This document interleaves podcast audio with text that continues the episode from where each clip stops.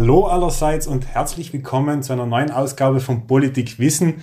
Mein Name ist Thomas Walli und in diesem Podcast bespreche ich mit meinen Gästen Themen der Politikwissenschaft und auch aktuelle politische Fragen. Auf meinen heutigen Gast freue ich mich ganz besonders, weil wir teilweise gemeinsam unser Studium in Innsbruck absolviert haben. Mein Gast ist Fabian Sommervilla. Hallo Fabian und danke, dass du dir die Zeit genommen hast. Hallo Thomas, danke für die Einladung. Fabian Sommervilla stammt aus Rietz in Tirol. Er hat Politikwissenschaft an der Universität Innsbruck studiert. Anschließend hat er zwei ähm, aufbauende Masterstudien absolviert, einen an der Uni Leiden zum Thema Crisis and Security Management und einen zweiten am renommierten King's College in London zu Geopolitics, Territory and Security. Derzeit ist Fabian Redakteur bei der österreichischen Tageszeitung Der Standard, wo er im Ressort Edition Zukunft tätig ist. Weiters ist Fabian Sommerwiller auch publizistisch tätig und er veröffentlichte im letzten Jahr 2021 sein erstes Buch. Es trägt den ähm, sehr interessanten Titel 55 kuriose Grenzen und fünf bescheuerte Nachbarn. Darin schildert Fabian 55 teilweise sehr kuriose, ähm, meistens komische, manchmal aber auch sehr tragische Geschichten, die sich hinter Grenzziehungen verstecken. Und über dieses Thema, über das große Thema Grenzen, möchte ich heute auch mit Fabian sprechen. Fabian, schauen wir uns das einmal ein bisschen theoretisch an. Was sind Grenzen? Grenzen sind theoretisch wie praktisch eigentlich äh, Trennlinien, die anzeigen, wo etwas anfängt, wo etwas aufhört. Sei es jetzt ein, ein, ein Baugrund, ein Spielfeld oder eben auch ein Bundesland oder ein ganzer Staat. Sie sind einerseits das Resultat irgendwie des menschlichen Bedürfnisses in dein und mein zu unterscheiden, sich abzugrenzen. Andererseits sind sie immer ein Weg zu sagen, okay, hier an einem bestimmten Ort gelten äh, spezielle Spielregeln, an die man sich halten muss all, all jene Personen, die da leben. Und der große Unterschied liegt jetzt darin, wie stark diese Grenzen spürbar sind. Wenn ich zum Beispiel von meiner Heimatgemeinde mit dem Auto vier Kilometer ins Nachbardorf fahre, dann passiere ich auch eine kommunale Grenze, aber ich werde es, ich werde nicht viel Unterschied merken. Dann ist vielleicht da die, die Hundesteuer um drei Euro höher als bei mir daheim, aber ansonsten merke ich nicht viel. Wenn ich jetzt aber natürlich dieselben vier Kilometer von Mexiko in die USA überqueren möchte und da die US-mexikanische Grenze überquer, dann kann es mitunter lebensgefährlich werden, wenn ich zum Beispiel jetzt nicht die, die richtigen Papiere mit habe, nicht aus der USA bin oder einfach äh, auf, sagen wir mal, auf irregulärem Wege in die USA einreisen möchte. So ist einfach die ganze Welt, kann man sagen, von diesen Trennlinien durchzogen. Sie sind mannigfaltig, sie gibt sie auf ganz großer Ebene, auf ganz kleiner Ebene und der große Unterschied ist einfach, wie stark spüren wir diese Grenzen. Wie kam es jetzt dazu, dass du dich dazu entschlossen hast, ein Buch über Grenzen zu schreiben? Das ist ja nicht ein, ein alltägliches Thema, über das man jetzt ein Buch schreibt. Äh, woher kommt dein Interesse für Grenzen und Grenzgeschichten? Ja, es ist, es ist sicher ein, ein, ein Nischenthema und war immer ein, sage ich mal, ein etwas spezielles Hobby von mir. Es war aber so, ich glaube, es kommt von meinem Interesse für Landkarten. Ich mich immer sehr mit, für Landkarten interessiert, habe früh meine, gemeinsam mit meinem Vater die erste Weltkarte gezeichnet, wo man halt auch die ganzen Grenzlinien eingezeigt hat, äh, eingezeichnet hat. Und auch da habe ich mich schon gefragt, okay, warum verlaufen jetzt in Europa alle so zickzack und eigentlich gibt es da keine einzige gerade äh, Linie, wohingegen in Afrika, wenn man sich das anschaut, teilweise einfach, ja, man einen langen, geraden Strich einzeichnen kann. Das war einerseits, ich habe mich immer mit diesen Karten immer mehr beschäftigt und mich gefragt, warum die Dinge so sind, wie sie sind. Teils aber auch, weil ich recht viel gereist bin und man merkt einfach, wenn man zum Beispiel als, als, sage mal, als weißer EU-Bürger mit dem, mit dem österreichischen Pass ist es einfach sehr leicht, internationale Grenzen zu überschreiten. Und ich war zum Beispiel in Ceuta, dieser spanischen Exklave, die in Nordafrika liegt, äh, neben Marokko.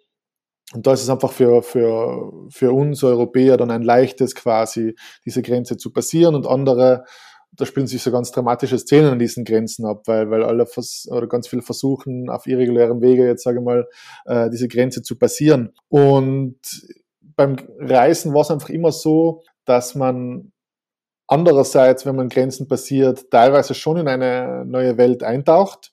Andererseits merkt man aber, wenn man dann auf der anderen Seite der Grenze quasi ist, dass es dann doch nicht immer so anders ist, wie man vielleicht geglaubt hat. Also man ist sich, würde ich sagen, ist auch etwas, was ich ja selber mal gemerkt habe oder auch in dem Buch immer wieder äh, verdeutlicht wird, dass man sich äh, teilweise sehr ähnlich ist auf beiden Seiten der Grenzen und nicht, dass es nicht immer komplett anders ist auf der anderen Seite. Du hast jetzt ja schon bereits die, diese sehr geraden Grenzen in Afrika an, angesprochen. Äh, das führt mir jetzt gleich zur nächsten Frage. Woher kommen Grenzen? Ja, historisch das exakt festzumachen, ähm, ist natürlich schwierig, weil irgendwo hat sich der Mensch einfach dann angefangen, quasi abzukapseln. Es war schon so, früher hat es diese großen natürlichen Grenzbarrieren gegeben. Man sagt immer, die, der Himalaya hat man hat immer geheißen, ist die größte natürliche Grenze, die es geben kann, weil da muss man erstmal drüber und die Leute auf der anderen Seite, sage jetzt mal irgendwie, ja, kriegerisch herauszufordern oder auch nur kennenzulernen, war schwierig. Es hat aber schon dann damit begonnen, dass sich einfach Leute selber geschützt haben. Es waren so zum Beispiel Stadtmauern. Das war so der Anfang der modernen Grenzziehung, könnte man sagen. Die Stadt Jericho zum Beispiel hat vor 7000 Jahre knapp vor unserer Zeitrechnung schon äh, die erste Stadtmauer besessen. Und dann hat es so im 7. Jahrhundert vor unserer Zeitrechnung wiederum angefangen, dass sich chinesische Herzogtümer ähm, mittels dem, was wir heute als die chinesische Mauer verstehen, oder diese vielen chinesischen Mauern, die es ja sind, ähm, abzuschotten. Und dann berühmtes Beispiel ist auch dieser Hadrianswall in, äh, in Großbritannien, wo einfach eine natürliche, ja, so eine kleine Gebirgszug, möchte jetzt fast als Tiroler nicht, den nicht nennen, aber eine kleine Erhebung, die man dann zusätzlich noch militärisch verstärkt hat.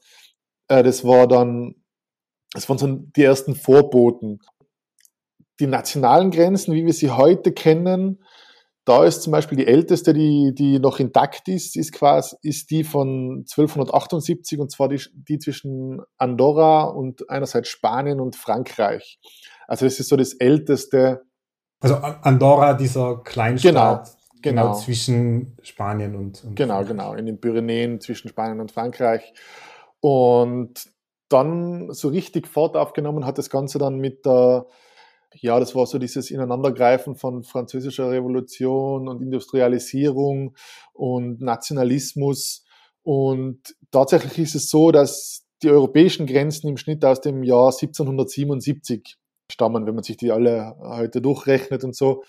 Auf den anderen Kontinenten, vor allem auf den entkolonialisierten, merkt man dann, dass die Grenzen deutlich jünger sind. Das waren einfach auch ja, europäische Kolonialherrscher, die die Grenzen da dann übertragen haben.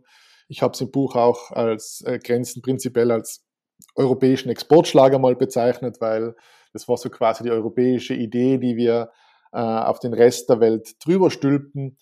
Und es ist wirklich so, dass im, im Rest der Welt ähm, diese, diese Grenzen teilweise deutlich jünger sind. Und wenn man sich die gesamten Grenzkilometer anschaut, man muss ja sagen, mit, jeder, mit jedem Staat, der sich entkolonialisiert hat, kommen neue Grenzkilometer hinzu. Die Weltkarte fragmentiert sich ein wenig, so wie zum Beispiel bei der Auflösung von der Sowjetunion oder auch der Auflösung äh, Jugoslawiens entstehen natürlich viel mehr Grenzkilometer.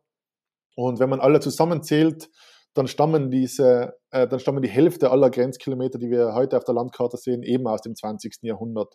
Und das zeigt schon auf, finde ich, dass, weil, weil man immer sagt, das ist so was, das, was immer schon da war und es hat es immer schon gegeben, da merkt man eigentlich wirklich erst, wie, was das eigentlich für ein recht neues Phänomen ist, wenn man das jetzt in, in, in, diesen Zeitaltern quasi denkt. Und ist das, was du jetzt zum Schluss gesagt hast, diese kolonialen Grenzen und so weiter und Grenzen als Exportschlager von Europa, ist das diese Absurdität und Willkür von Grenzen, die du auch in deinem Buch beschreibst? Ja, absolut. Also wenn man zum Beispiel denkt, dass, dass es in in Afrika Völker gegeben hat, in, von unterschiedlichen, also von zwei Dörfern zum Beispiel, die haben seit Jahrhunderten gemeinsamen Handel betrieben, haben Sachen untereinander ausgetauscht. Es war immer lokaler Handel. Dann kommen ein paar europäische Kolonialherren daher, zeichnen wirklich, und es war teilweise wirklich so, dass sie zu Hause ähm, in London, in Paris, am Reißbrett, ohne jegliches Verständnis von äh, der lokalen Geografie. Sicher haben sie Berater gehabt, aber teilweise waren das wirklich, ja, absurd falsche Annahmen oder einfach ein Desinteresse an verschiedenen Völkern vor Ort. Und dann gehen sie her und zeichnen da eine Grenze hindurch und auf einmal ist das, was sind jetzt wieder diese vier Kilometer von Dorf zu Dorf, könnte man sagen. Das, was früher einmal regionaler Handel war, ist auf einmal transnationaler Schmuggel und ist auf einmal illegal. Und das ist schon so eine Absurdität, aber auch eine Willkür, mit der diese Grenzen ähm, gezogen worden sind. Aber es gibt auch andere Beispiele, zum Beispiel im, im, im Zweiten Weltkrieg, ähm, als die, die Nazis in Frankreich oder an der französisch-schweizerischen Grenze in, in ein Hotel einmarschiert sind, das wollten sie halt auch besetzen. Dann war es so, dass diese, weil eben dieses Hotel geteilt ist durch die französisch-schweizerische Grenze und die Treppe nach oben genau eben in der Schweiz liegt, haben sich die Franzosen nicht in den oberen Stock gewagt, weil sie da ansonsten quasi in die neutrale Schweiz einmarschiert wären und das wollten sie nicht machen. Und es ist schon, schon einigermaßen absurd, wenn man, wenn man denkt, dass die Nazis mit ihren Gräueltaten sich von einer, von einer Treppe haben abhalten lassen. Und es sind eben oben sind zum, zum Beispiel auch Flüchtlinge und, und Juden versteckt äh, gewesen damals. Und das ist für mich auch so eine, ja, so eine Absurdität, eine, eine, eine Willkür, wie wir einfach den Grenzen so viel Bedeutung zumessen. Vielleicht auch generell, wenn man sich das ansieht. Das ist ja, wenn du jemandem eine rein geografische Weltkarte in die Hand gibst, ohne politische Grenzen, dann kannst du vielleicht noch verstehen, warum jetzt Japan, äh, diese Insel, ein eigenständiger Staat ist, aber warum dann die nördlichen zwei Inseln noch zu Japan gehören und dann irgendwann die nächsten Inseln Russland gehören. Es gibt ja so von, von ja, hat keine reine Logik. Das ist einfach dann durch die Politik irgendwann geschehen, gleich wie dass die britische Insel äh, jetzt nicht äh, zur EU gehört, aber die halbe irische Insel schon. Das ist ja eigentlich durch diese Grenzen einfach durch, wo einfach Menschen entschieden haben, sich bewusst diese Grenzen zu ziehen und diese, und diese Abgrenzung vorzunehmen, ist einfach, was man sich immer wieder erinnern, eine rein freiwillige Entscheidung, die wir als Menschheit getroffen haben. Du gibst in deinem Buch ja sehr viele Beispiele dafür, dass Grenzen willkürlich sind, was sich an, an, an Grenzen für Geschichten abspielen können. Eine, eine sehr bekannte Grenze verläuft am 38. Breitengrad. Das ist die Grenze zwischen der Volksrepublik Korea, das was man als Nordkorea kennt, und der Republik Korea, das was man als Südkorea kennt. Kannst du kurz die Geschichte hinter dieser Grenze erklären? der 38. Breitengrad, also die, die sogenannte, die, die militärische Demarkationslinie, also die Waffenstillstandslinie nach dem Koreakrieg äh, von 50 bis 1950 bis 1953. Der durchschneidet diesen 38. Breitengrad heute ja nur mehr an einem Punkt. Aber es gibt eben links und rechts oder südlich und nördlich dieses, äh, dieser Demarkationslinie, die rund meistens vier Kilometer breite sogenannte demilitarisierte Zone. Noch dazu gibt es eine Joint Security Area. Das ist so ein Gebiet an der Grenze direkt, wo sich die beiden Staaten gemeinsam kümmern, wo sie sich zum Beispiel für Waffenstillstandsgespräche oder näher davon von Waffenstillstandsgesprächen getroffen haben. Da war, da war es so, dass wirklich bei den ersten äh, Waffenstillstandsgesprächen, die haben damals 1951 schon stattgefunden, das hat damals schon mit einer kindischen Aktion begonnen, dass die Nordkoreaner an den Tischbeinen und, und Stühlen der, der südlichen Vertreter, das war damals die USA, für äh, als UNO-Truppen für Südkorea quasi und die haben da gesägt und dann sind die natürlich sofort aufgestanden, als sie nieder, äh, sich niedergesetzt haben und gemerkt haben, wir sitzen einfach äh, tiefer als die Nordkoreaner.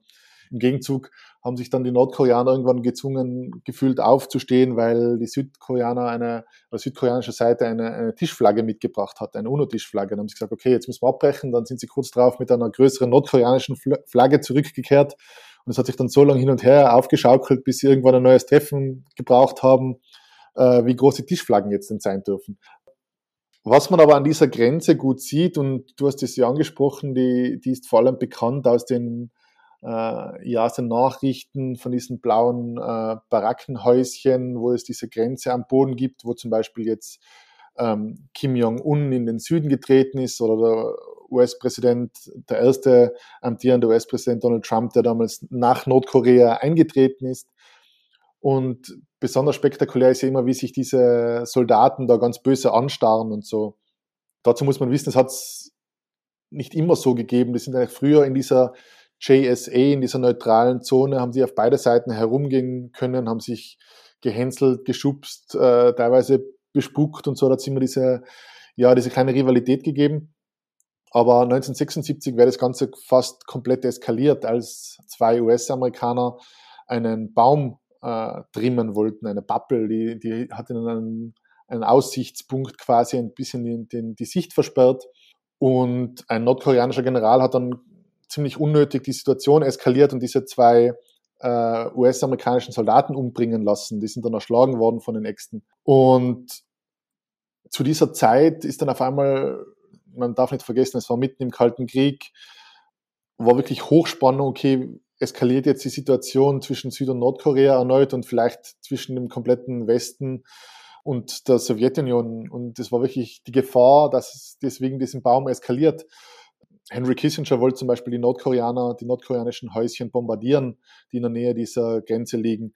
Gerald Ford, der US-Präsident, hat sich dann dafür entschieden, ähm, einfach diesen Baum mit der geballten Kraft der US-Streitkräfte zu, zu kürzen. Die haben mit Flugzeug, ähm, also mit ja, mit Hubschraubern, alles Mögliche haben sie aufgefahren, schwere Artillerie und haben dann einfach diesen Baum gekürzt und gesagt, okay, das war's jetzt.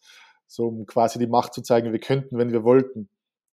Ich finde, das Beispiel zeigt einfach ganz gut auf, dass, wie heikel die Situation an Grenzen ist, dass ich auch aufgrund eines Baumes ein ja, regionaler Konflikt wenn nicht sogar ein, ein, ein Weltkrieg entladen kann, wenn man eben diesen, diesen Grenzen, in diesen Grenzregionen so viel Bedeutung zuspricht. Es gab ja eine sehr vergleichbare Grenze wie die zwischen Nord- und Südkorea auch ähm, inmitten Europas, nämlich in Deutschland, die Grenze zwischen der Bundesrepublik Deutschland im Westen und der Deutschen Demokratischen Republik, DDR, im Osten, die es ja mittlerweile nicht mehr gibt. Deutschland ist ja wieder vereinigt Glaubst du, dass auch die Grenze zwischen Nord- und Südkorea jemals hinfällig sein wird? Oder was muss passieren, damit diese Grenze hinfällig sein wird? Die, Na die Nachfrage ist jetzt schwieriger als die eigentliche Frage. Ich glaube ja, dass das äh, schon passieren wird. Man darf nicht vergessen, dass Grenzen sowieso da und im Fluss sind und dass jede Karte eigentlich nur eine Momentaufnahme dessen ist, was die Herrschenden aktuell kontrollieren oder, oder kon zu kontrollieren glauben. Also da, da tut sich sehr viel und äh, ich will, ich würde mir jetzt nicht anmaßen zu sagen, wann das passiert in den nächsten 10, 20 oder 100 Jahren. Aber ich glaube, dass es bestimmt, es gibt ja immer wieder Annäherungsversuche, etwa gemeinsame Sportteams bei Großveranstaltungen. Ähm, es gibt Friedensgespräche obwohl man sich nie sicher ist, wie, wie ernst gemeint die immer sind von, von der jeweiligen Seite. Aber sollte die Kim-Dynastie aus welchen Gründen auch immer eines Tages Geschichte sein, kann ich mir gut vorstellen, dass es zu, zu einem wiedervereinten Korea gibt. Also wenn diese ganze, ja, wenn diese ganze Informationsblockade, die in Nordkorea herrscht, eventuell mal brüchig wird, wenn, wenn da viel nach außen dringt, wenn vielleicht auch die Schutzpatronen Nordkoreas nicht mehr so großes Interesse haben, Nordkorea jetzt um jeden Preis zu beschützen, dann kann ich mir schon vorstellen, dass es da zu einer Wiedervereinigung kommt, ja. Wir haben ja jetzt die, diese Grenze in Korea auch als ein Beispiel einer, einer sehr willkürlichen Grenze herangezogen. Andere Orte der Welt, auf denen es sehr willkürliche Grenzen gibt, sind eben ehemalige Kolonien, vor allem in Afrika. Du gehst auch in deinem Buch des Öfteren auf Grenzen in Afrika ein. Diese Grenzen zeigen eben sehr deutlich das Erbe auch des europäischen Kolonialismus auf und des Imperialismus. Ähm, kannst du vielleicht dazu etwas sagen? Ja, wie schon angesprochen, diese schnurgeraden Linien sind immer ein gutes Beispiel. Da weiß man, wenn man so etwas auf einer Karte entdeckt, weiß man meistens, da waren Europäer am Werk.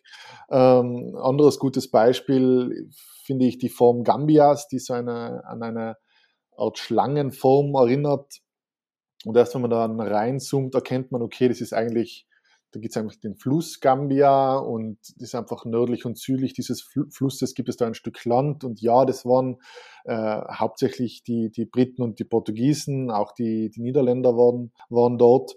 Und heute wirkt es so absurd, wenn, wenn man den Senegal außen rundherum quasi als Land hat und dann diesen einen Landstrich hinein, äh, der mit Gambia führt es war aber einfach so, sie wollten eine, eine, eine schiffbare, das ist ganz oft, dass sie Schätze, Bodenschätze, Naturschätze von, vom Landesinneren an die Küsten bringen wollten und deshalb sich die Flüsse sicherten und nördlich und südlich oder westlich und östlich von, von Flüssen der Europäer sich auch das, Biet, äh, das Land geschnappt haben.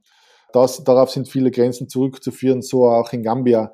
Das Witzige an Gambia ist, dass diese heutige Form, die quasi den Senegal in einen Norden und Süden trennt, die Senegalesen irgendwann so genervt hat, dass sie sogar überlegt haben, dieses, äh, das Land Gambia einfach zu untertundeln, was natürlich nicht so äh, einfach wäre völkerrechtlich, weil Grenzen sich auch in den Boden hinein äh, theoretisch bis zum Erdkern fortsetzen. Anderes super Beispiel in Afrika für, für das koloniale Erbe der Europäer sind die Deutschen im auf dem Gebiet des heutigen Namibia. Namibia liegt ja im äh, Südwesten äh, Afrikas und sie wollten damals die Deutschen einen, einen schiffbaren Zugang quasi in Richtung Osten haben, zum Indischen Ozean hin. Und dann haben sie sich mit den Briten auf einen Tauschhandel geeinigt, haben, haben sie gesagt, okay, wir wollen oben diesen, im Norden diesen Streifen haben, früher als Caprivi-Zipfel bekannt, heute als Zambesi-Streifen. Ähm, und dann haben sie, haben sie sich gedacht, ja super, dann können wir zum Sambesi-Fluss ran und dann können wir, der fließt ja eh zum Indischen Ozean und dann können wir unsere Waren dahin auch noch bringen und, und dort verkaufen oder schnellere Routen haben. Wenn man dann sieht, dass auf dem Weg, auf dem sie mit den Schiffen fahren wollten, die Victoria-Fälle liegen, dann fragt man sich wirklich, okay, wie, wie egal war einem die, die Geografie oder wie wenig hat man sich damit beschäftigt, bevor man da Ländereien getauscht hat. Also, und eben dieses koloniale Erbe, diesen Sambesi-Streifen, den sehen wir heute immer noch. Und da, finde ich, zeigt sich einfach sehr gut äh, dieses koloniale Erbe der Europäer in Afrika zum Beispiel, ja. Und hast du auch eine Erklärung oder vielleicht eine Vermutung, warum es diese Grenzen dann immer noch gibt? Wenn wir, wenn wir sagen, das ist ein Erbe des Kolonialismus, aber die Grenzen müssten heute ja nicht so sein, die könnte man ja ändern als diese Entkolonialisierung begonnen hat, haben sich die Europäer ja quasi die Frage gestellt, okay, wie gehen wir jetzt das an, ohne dass da andauernd und laufend Krieg um irgendwelche Gebiete herrscht. Man hat sich dann auf einen alten, äh, ja, auf einen alten lateinischen Spruch besinnt, der heißt uti possidetis, ita possediatis. Das hat man normalerweise am Ende von Kriegen angewandt und bedeutet, wie ihr besitzt, so sollt ihr besitzen.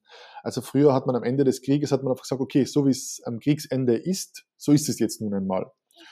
Diese gleiche Regel haben sie angewandt eben bei der Entkolonialisierung, weil sie gesagt haben, okay, alles andere, wir würden die Büchse der Pandora öffnen, wenn jetzt jeder seine Gebietsansprüche anmelden würde man kann durchaus sagen, da haben sich die Europäer einfach leicht gemacht. Das ist natürlich absolut nicht fair und, hat eigentlich alle diese, diese geografischen wie auch politischen, ähm, sage ich mal, Probleme, die die Europäer geschaffen haben, einfach verlängert zum Teil. Und das Problem ist heute, dass sich eben einige, sage ich mal, afrikanische Eliten, Staatsoberhäupter, Militärs, die auch selbst an den ganzen Dingen, an die sich die Europäer schon bereichert haben, wieder selbst bereichern und die halt dann jetzt auch nicht bereit sind, Teile ihres Staates abzugeben für eine bestimmte Volksgruppe, der sie eigentlich vielleicht zustehen würden. Und das zweite Problem ist eben, immer diese Gefahr der Neuziehung von Grenzen. Das ist auch, das wird immer wieder zum Beispiel am, am, am Balkan diskutiert. Soll man dann nochmal nachverhandeln? Soll man gewisse Gebiete, die vielleicht eher zu einer anderen Staat passen, weil die Bevölkerungsmehrheit da die solche ist oder so. Das ist diese laufende Frage, okay, wagt man das, dieses Fass noch einmal aufzumachen? Und man, bis heute hat man sich noch nicht getraut, irgendwie so eine globale Konferenz zu veranstalten, wo man sagt, okay, legt mal alle eure Forderungen auf den Tisch und wir gehen nicht mehr nach Hause, bis wir uns geeinigt haben. Ist wahrscheinlich auch schwierig, aber ich glaube, das ist der Hauptgrund, warum wir heute noch mit einer sehr kolonialistischen Karte ja, konfrontiert sind. Stichwort Kolonialismus. Du, du schreibst im Buch auch in einem sehr kuriosen Kapitel von ähm, einem unter Anführungszeichen Märchen, das als Kolonialismus gedownt sei. Und, ein, und ein, ein sogenanntes Märchen, das sich im heutigen Gebiet zwischen Ägypten und Sudan abspielt. Kannst du uns kurz schildern, was es mit diesem als Märchen gedauerten Kolonialismus auf sich hat? Ja, da haben sich wieder einmal die, die, die Briten ausgezeichnet, also damals in 18, 19, 1899 in kolonialer Manier die Grenze zwischen ähm, Ägypten und dem anglo-ägyptischen Kondominium, das, was wir heute als Sudan verstehen, ge gezogen haben. Sie haben einfach den 22. nördlichen Breitengrad herangenommen, haben da eine waagerechte Linie gezogen. Zur Überraschung könnte man sagen, haben sich die Briten dann aber nochmal besonnen, haben gesagt, okay, das, das stimmt so eigentlich nicht ganz mit den Verhältnissen vor Ort zusammen und haben die Grenze nochmal neu ausverhandelt. Die verläuft etwas mehr zickzack in Richtung Küste. Jetzt ist es so, dass es quasi zwei Grenzen gibt. Eine von 1899, die andere von 1902 oder 1903, bin ich mir jetzt nicht mehr ganz sicher. Und zufälligerweise beanspruchen jetzt sowohl die Ägypter auch, als auch die Sudanesen äh, jene Grenze, die ihnen das größere, lukrativere Küstendreieck zuspricht und nicht äh, einen kleinen trapezförmigen Ort im Landesinneren, der mitten in der Wüste liegt. Jetzt ist es so, weil beide die, diese Grenze beanspruchen, die ihnen das äußere Küstendreieck beansprucht, ist dieses trapezförmige Stück Land ein Niemandsland. Sie wollen es beide offiziell nicht, weil sie eben sonst den Anspruch nach außen abtreten würden. Jetzt ist es so, dass aus diesem Stück Niemandsland schon ein Herzogtum, ein Mondemirat, Emirat, alles verschiedene von so Geografie-Freaks wie mir äh, sind da Staaten ausgerufen worden, die natürlich keinerlei ja, Bedeutung haben im internationalen äh, Spielfeld der Diplomatie, weil es einfach von beiden Staaten immer noch die, best, die zweitbeste Option wäre, sollten sie eines Tages das andere Stück Land abgesprochen bekommen. Aber es gibt eben dieses Stück Niemandsland, wo aktuell, das aktuell niemand beansprucht und dann hat sich eben ein US-Farmer irgendwann gedacht, ach, meine, meine Tochter wollte doch immer schon Prinzessin sein. Ähm, Wäre es nicht schön, wenn ich einfach König bin, dann könnte ich sie auch hochoffiziell zu einer Prinzessin machen. Und der hat dann auch dieses Königreich ausgerufen in diesem Staat, hat gesagt, okay, das gehört jetzt mir und dadurch äh, nenne ich meine Tochter zu, offiziell zur Prinzessin. Und Disney hat sich gedacht, wow, das ist doch super, so ein Modern Fairy Tale das müssen wir unbedingt verfilmen bis sie sich eine, eines Tages nach einem veritablen Shitstorm, muss man sagen, in den sozialen Medien darauf besonnen haben, dass es nicht mehr ganz so schlau ist, wenn im 21. Jahrhundert ein, ein weißer US-Amerikaner nach Afrika kommt und da jetzt äh, Ländereien für sich beansprucht.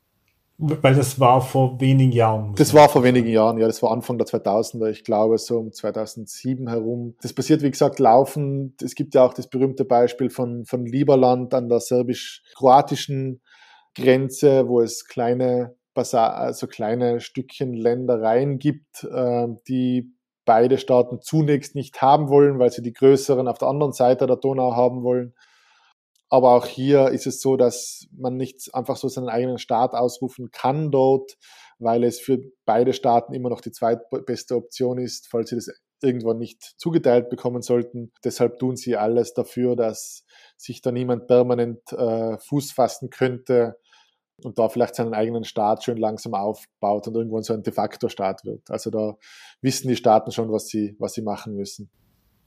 Du hast jetzt gerade etwas interessant gesagt. Du hast gesagt, dass die Staaten darauf warten, dass ihnen das lukrativere Gebiet zugesprochen wird oder zugeteilt wird. Wer ist in der Macht, um Gebiete Staaten zuteilen zu können? Wie geht das? Da gibt es meistens die Optionen, dass sie sich entweder selber darauf einigen, dass sie sich einfach an einen Tisch setzen und sagen, okay, wir machen uns das aus und, und dir gehört das und mir gehört das. Das ist eine Option. Eine zweite Option ist, dass sie beide die Rechtsprechung des Internationalen Gerichtshofs akzeptieren und ihm das vorlegen, dem Gerichtshof, und sagen, okay, bitte entscheidet das für uns, das sind unsere jeweiligen Beweise, worum das uns gehört, das sind unsere äh, Forderungen und dann gibt es eine Entscheidung. Das ist auch möglich. Ähnlich gibt es so Schiedsgerichte auf kleinerer Ebene, die es geht immer, einfach immer darum, dass beide Seiten akzeptieren, wie, wie das gemacht werden könnte. Und die dritte Option ist natürlich meistens äh, Krieg. Also, dass sie sagen, okay, wir hauen uns die Schädel ein und äh, schauen, wer stärker ist und wer am Ende erfolgreich ist, der, dem gehört es dann. Das ist auch eine Option, keine, keine international anerkannte oder eine international geächtete, muss man sagen, aber immer wieder Praxis. Dann lass uns jetzt einmal nochmal den Kontinent wechseln. Du beschreibst in deinem Buch ein vor allem in den USA weit verbreitetes Phänomen, das jetzt auch Politikwissenschaftlerinnen und Politikwissenschaftlern seit Jahrzehnten äh, beschäftigt. Es gibt nämlich auch einen engen Zusammenhang zwischen Grenzen oder Grenzverläufen und Wahlen, also dem Wählen gehen. Ähm, ich spiele auf das sogenannte Gerrymandering an. Kannst du uns zunächst erklären, was das ist? Im Endeffekt geht es darum, Wahlgrenzen neu zu ziehen und sich dadurch einen Vorteil bei der nächsten Wahl zu verschaffen. Das macht meistens die erfolgreiche Partei oder die halt aktuell das Sagen hat, um möglichst an der Macht zu bleiben. Am besten erklärt sich das an vier kurzen Beispielen, wie das bei diesem Gerrymandering ausschaut. Da gibt es zum Beispiel das Cracking. Dabei wird versucht, die Vormacht einer Partei in einem Gebiet zu brechen. Ich gebe euch ein kurzes Beispiel. Wir haben eine urbane, eine eher demokratisch geprägte Bevölkerung. Die wird aufgeteilt und mit republikanischen Vororten zusammengelegt.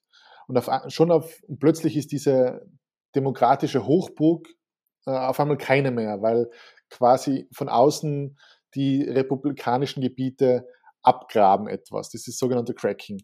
Dann gibt es das Packing, das ist auch ganz interessant.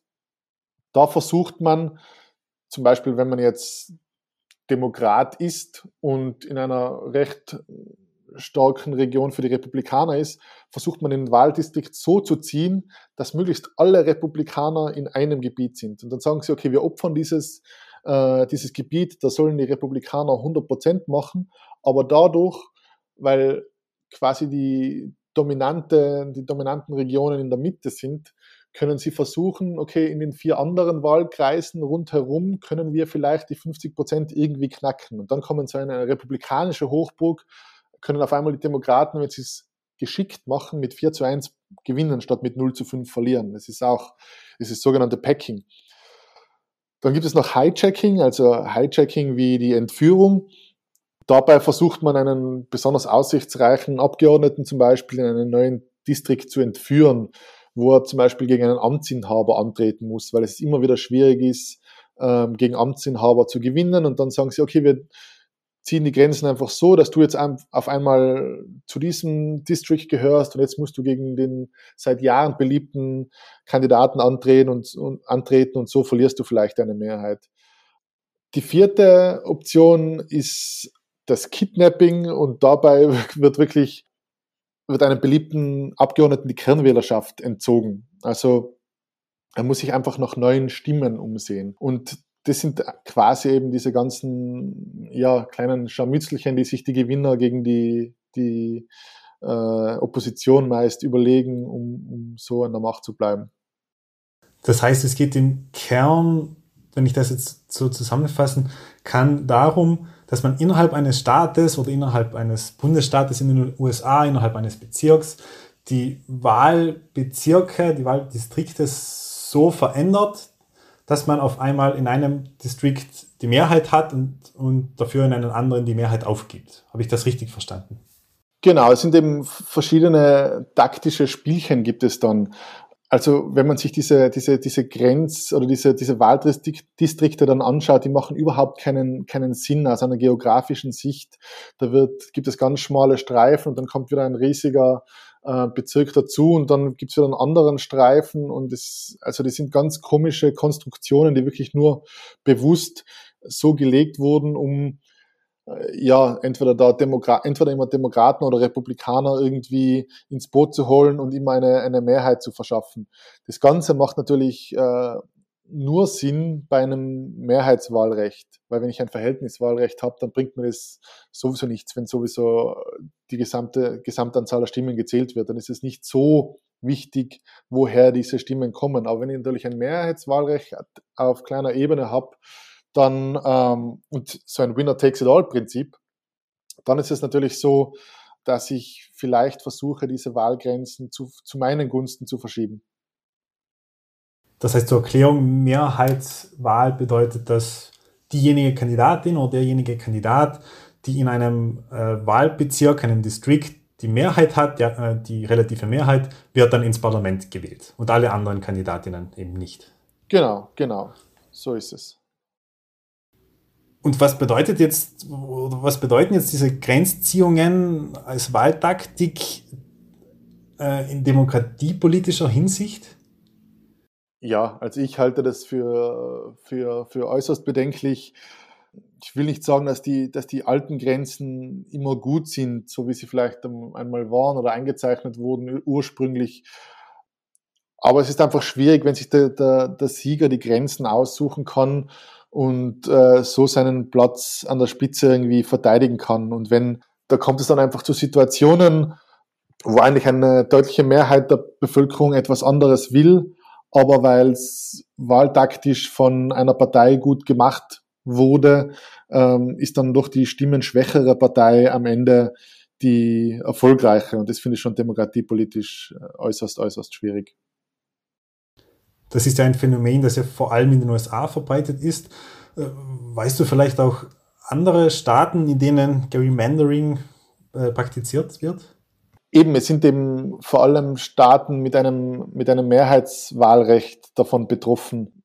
Das ist zum Beispiel in, in, in Frankreich, Großbritannien oder auch in, in Belgien hat es solche Vorfälle gegeben. Nicht in einem solchen Ausmaß, aber es kommt vor. Und äh, in Deutschland ist es grundsätzlich auch verboten und dank des Verhältniswahlrechts in Deutschland ähm, sowieso nicht allzu sehr verbreitet. Äh, aufgrund von Überhangs- und Ausgleichsmandaten wurde manch Neuziehung, die damals äh, oder immer wieder von, von, von äh, sagen wir mal, diesen Wahlbezirken getätigt wurde, aber auch schon als Gerrymandering bezeichnet. Man hat auch mal, ähm, als sich das Bundesland Niederösterreich und, und, und Wien getrennt wurden, also als die beiden eigenständige Bundesländer wurden, in Österreich, hat man auch gesagt, okay, das ist auch eine Art des Gerrymanderings, weil die sozialdemokratische Hochburg Wien und die von der Christpartei damals, von der, oder von der ÖVP, die heutige Hochburg Niederösterreich, die haben quasi jetzt beide ihre, sind jetzt beide Hochburgen und wenn würde man sie aber zusammenfassen, dann wäre es ein, ein sage mal, ein harter Kampf, ob das jetzt rot oder schwarz am Ende gewinnt. So, dass man die voneinander losgerissen hat. Auch Wien könnte man, könnte man, wenn man will, mit viel Fantasie auch als eine Art Gerrymandering bezeichnen, hat aber natürlich ganz andere Gründe und nicht nur, nicht nur wahltaktische. Wir haben jetzt ja viel über Grenzen auf anderen Kontinenten gesprochen. Also einerseits in Korea, Asien, dann in Afrika, jetzt auch ähm, in Nordamerika. Zum Abschluss dieses Gesprächs äh, möchte ich jedoch noch einen Grenzverlauf besprechen, der quasi vor unserer Haustür liegt. Ähm, es geht um die Tiroler Gemeinde Jungholz. Das ist ja eine Exklave, die ganz von Deutschland umgeben ist. Kannst du zunächst mal bitte erklären, was eine Exklave ist und was es mit dieser Gemeinde auf sich hat? Grundsätzlich ist eine Exklave immer ein Teil eines Staates, der nicht an dessen Hauptgebiet dranhängt vollwertige Exklaven sind eben Gebiete, die in einem anderen Staat liegen. Man muss jetzt da unterscheiden.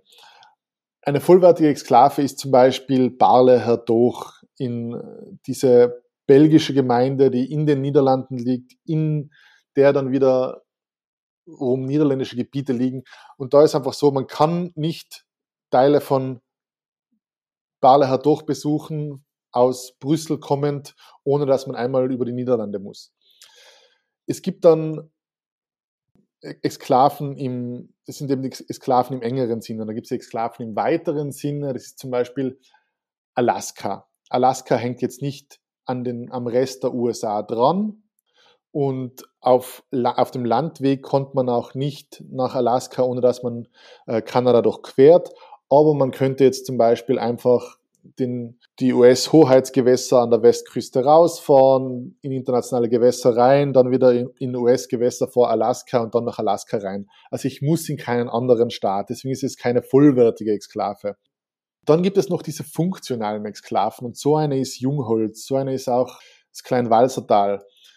Also Jungholz ist ja nicht von, vom Rest Österreich getrennt. Es hängt aber nur an einem einzigen Punkt an Österreich dran, und zwar am Schorgschrofen an diesem, an diesem Gipfel. Jetzt ist es so, wenn ich nach Jungholz fahre, aus Österreich kommend, dann oder gehe, dann bin ich natürlich zwangsläufig, betrete ich irgendwann deutschen Boden, bevor ich es nach Jungholz schaffe. Außer ich gehe halt auf diesen Berg hinauf und mit einem exakten Sprung gehe ich genau über diesen Punkt drüber und hüpfe quasi von Österreich nach Österreich, ohne Deutschland zu berühren.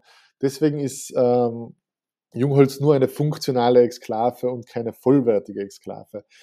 Und dann gibt es noch die Enklaven, das sind zum Beispiel Länder, die komplett von einem anderen Land umschlossen sind, Lesotho in Südafrika zum Beispiel.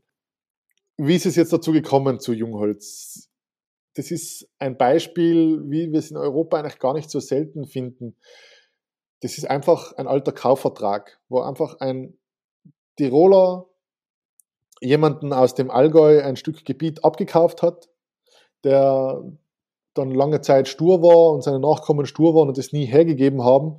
Und irgendwann haben sich die Grenzen rundherum der großen Nationalstaaten gefestigt und dann waren diese Gebiete immer noch, sage ich mal, auf diesem jetzt tirolerisch oder österreichisch und die wollten einfach so bleiben die sind einfach historisch gewachsen, könnte man sagen. Es hat Grenzbereinigungen gegeben, immer wieder in der, in der Weltgeschichte, wo man gesagt hat, okay, das ist jetzt eigentlich für jeden lästig.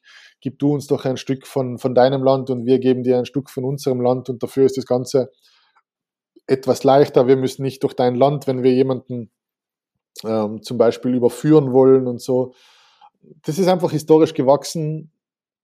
Das war im Jahre 1342 damals eben schon ja, viel mehr kann man dazu eigentlich nicht sagen, außer dass vielleicht, was man, was viele nicht wissen, dass Jungholz nicht nur jahrelang für seine lockeren Bankgesetze berühmt war und dass sich da einiges an, ja, sage ich mal, Geldwäsche zugetragen haben soll. Ich bleibe bewusst im Konjunktiv, sondern dass Jungholz auch einer der drei größten Umschlagplätze für Pornoheftchen in, nach Österreich war, neben Innsbruck und Schwarz, glaube ich eben ist dann wieder das Interessante, durch diese Grenzkuriosität geschehen dann solche Dinge wie, dass sich nirgendwo auf der Welt haben sich so viele Banken angesiedelt wie in Jungholz. Die Bankendichte in Jungholz ist äh, weltweit gesehen äh, nicht, nicht zu übertreffen gewesen damals. Mittlerweile sind alle Banken weggezogen, weil sich eben diese ganzen Bankengesetze durch die EU harmonisiert haben und alles nicht mehr so, so leicht ist wie früher. Einige Praktiken, sagen wir mal so. Also, Fabians Buch mit dem Titel 55 kuriose Grenzen und fünf bescheuerte Nachbarn ist im Katapult Verlag erschienen 2021. Ich kann es allen nur empfehlen. Es ändert ein bisschen den Blick auf die Welt und den Blick auf Grenzen vor allem. Äh, lieber Fabian, ich danke dir sehr für dieses sehr interessante Gespräch. Ich habe sehr viel gelernt. Liebe Grüße aus Innsbruck. Mach's gut. Vielen Dank. Und im Buch sind auch sehr viele Karten, die man sich dann anschauen kann. Dann muss man sich nicht nur die Erklärungen von mir äh, mit den Erklärungen das Ganze zusammenreimen. Danke für die Einladung, Thomas. Hat sehr viel Spaß gemacht.